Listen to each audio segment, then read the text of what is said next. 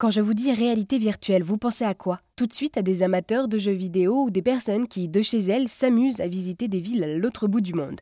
Eh bien, figurez-vous que l'entreprise lyonnaise Lumine a imaginé des casques de réalité virtuelle pour les personnes âgées et les personnes en situation de handicap. Cette technologie est devenue un dispositif médical et vient en aide au secteur sanitaire et médico-sociaux.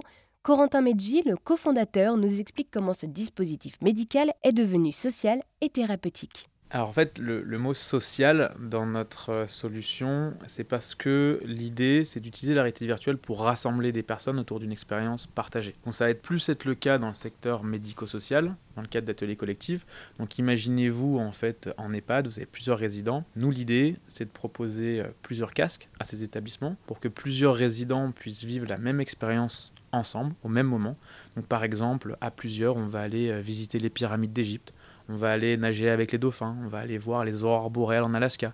Et l'idée, c'est qu'une fois qu'on a vécu cette expérience ensemble, on puisse en parler, on puisse discuter, on puisse échanger pour qu'il y ait une stimulation et qu'il y ait un vrai euh, lien social en fait qui se crée euh, derrière et que ça euh, contribue aussi à la prévention de la perte d'autonomie.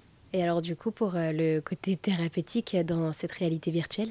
Donc sur l'aspect thérapeutique, la réalité virtuelle permet d'atténuer l'anxiété et la douleur. On a aussi des études en cours où nous, on, cherche à évaluer notre dispositif, en tout cas l'efficacité de notre dispositif chez le patient âgé sur les troubles du comportement, notamment sur le trouble de l'apathie. Ce sont des personnes qui sont très renfermées euh, sur elles-mêmes, qui ont du mal à communiquer. C'est, on va dire, de la, dépression euh, très profonde.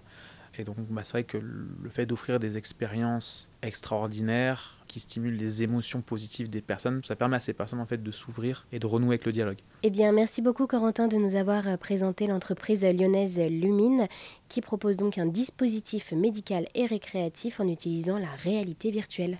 Merci beaucoup et à bientôt.